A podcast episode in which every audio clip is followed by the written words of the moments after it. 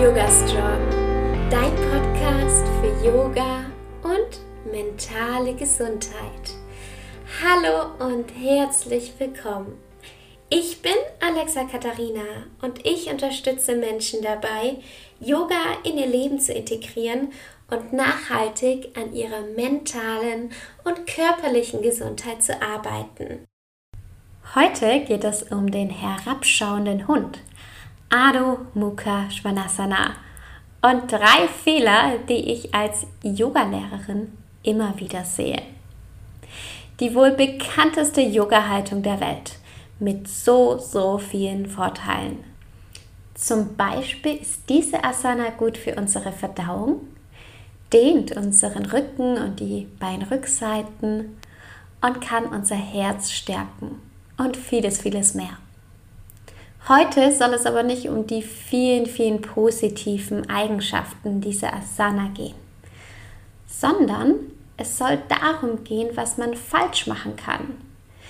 Der herabschauende Hund war für mich immer eine der schwierigsten Yoga-Übungen. Denn bei dieser Asana muss man ganz schön viel beachten und es kann wirklich viel schief gehen. Umso wichtiger ist es, dass wir diese Asana richtig ausführen. Egal, ob wir stärker sind oder flexibler sind an manchen Stellen, ich bin mir sicher, dass jeder Yoga üben kann. Aber es ist ganz, ganz wichtig, dass wir diese Übungen richtig ausführen. Wenn du Schmerzen in einer Yoga-Übung hast, dann ist es ganz, ganz wichtig, diese Übung so auszuführen, dass du keine Schmerzen hast oder sie einfach zu überspringen. Ganz, ganz wichtig. Aber auch das ist jetzt ein ganz anderes Thema. Heute geht es wirklich darum, welche Fehler ich beim herabschauenden Hund als Yogalehrerin ganz, ganz häufig sehe. Und ich finde es unglaublich wichtig, dass wir uns nicht verletzen beim Yoga, denn wir wollen doch alle bis zum Ende unseres Lebens Yoga üben. Aber bevor wir uns jetzt diese drei Fehler anschauen, finde ich ganz, ganz wichtig, dass wir mal auf unsere Hilfsmittel schauen, beziehungsweise auf unser Zubehör. Und dazu gehört unsere Yogamatte. Mir ist es nämlich besonders wichtig, dass ich auf meiner Yogamatte nicht rutsche, wenn ich im herabschauenden Hund bin. Es gibt unendlich viele unterschiedliche Yogamatten, die sich auch für ganz unterschiedliche Yoga-Stile eignen. Nur weil eine Matte zum Beispiel sich jetzt eher für Yin-Yoga anstatt für Ashtanga-Yoga eignet, heißt das nicht, dass diese Matte schlecht ist. Es heißt nur, dass diese Matte vielleicht nicht zu meinem Yoga-Stil, den ich jetzt gerade übe, passt. Wenn ich den herabschauenden Hund ausführe, dann brauche ich wirklich Halt, damit ich eben nicht rutsche und damit ich diese Yoga-Übung auch richtig ausführen kann. Vielleicht hast du ja viel mehr Muskulatur als ich und dir macht das überhaupt nichts aus, wenn du rutscht, wenn die Oberfläche rutschig oder weich ist. Bei mir ist das auf jeden Fall nicht so. Meinen herabschauenden Hund kann ich am besten mit einer rutschfesten Matte ausführen.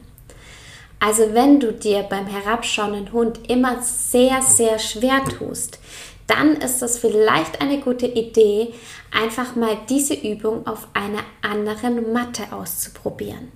Aber kommen wir doch jetzt mal zu genau diesen Fehlern, die ich als Yogalehrerin ganz häufig sehe. Machen wir dich zum Profi des herabschauenden Hundes.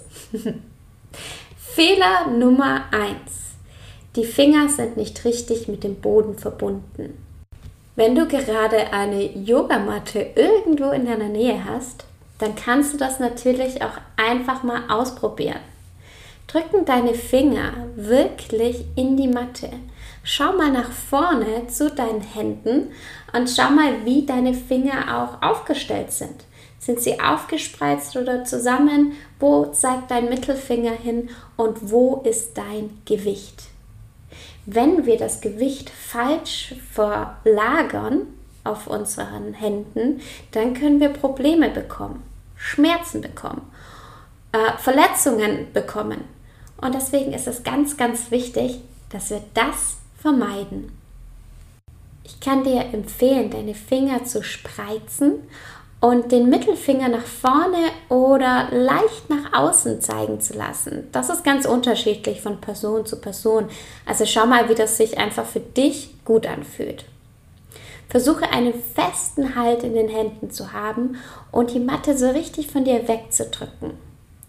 Dein Gewicht sollte gleichmäßig auf den Händen und auf den Füßen verteilt werden.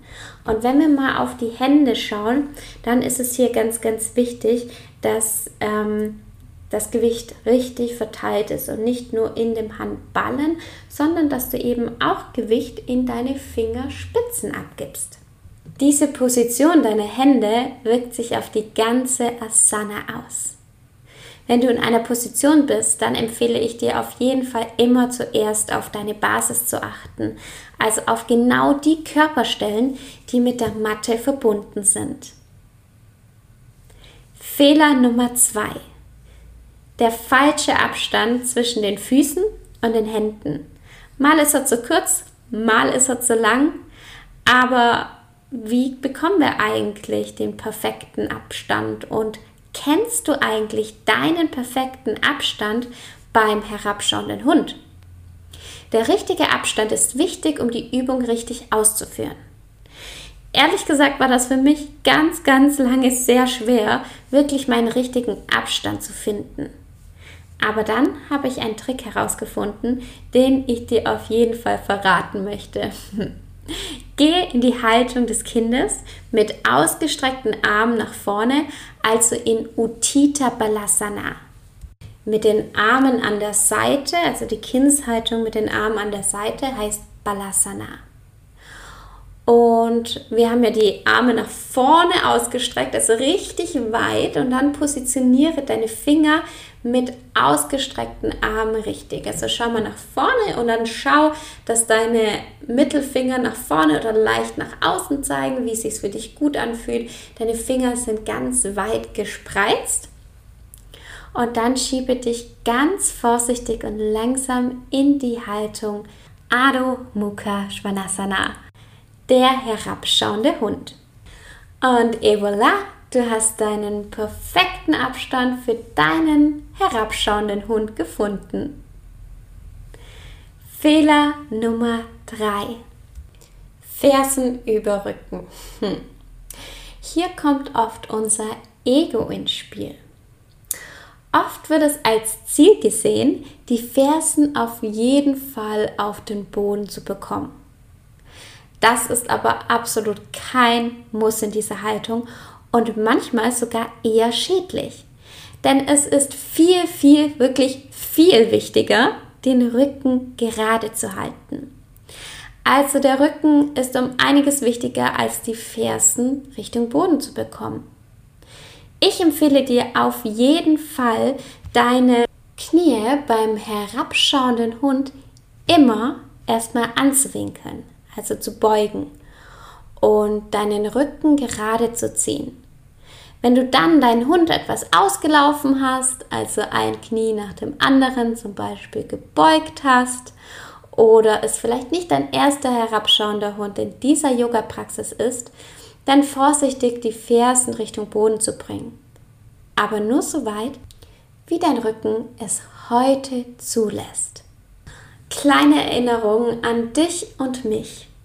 Nicht jeder Tag ist gleich und dein herabschauender Hund darf sich von Tag zu Tag auch anders anfühlen.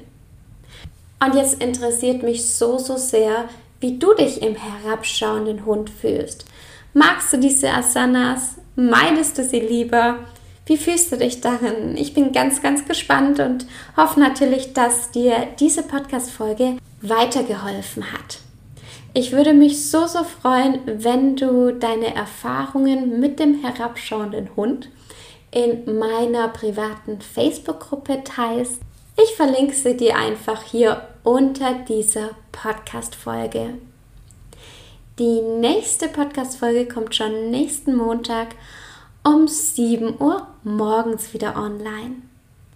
Bis dahin wünsche ich dir eine wunderschöne Woche bis bald und Namaste.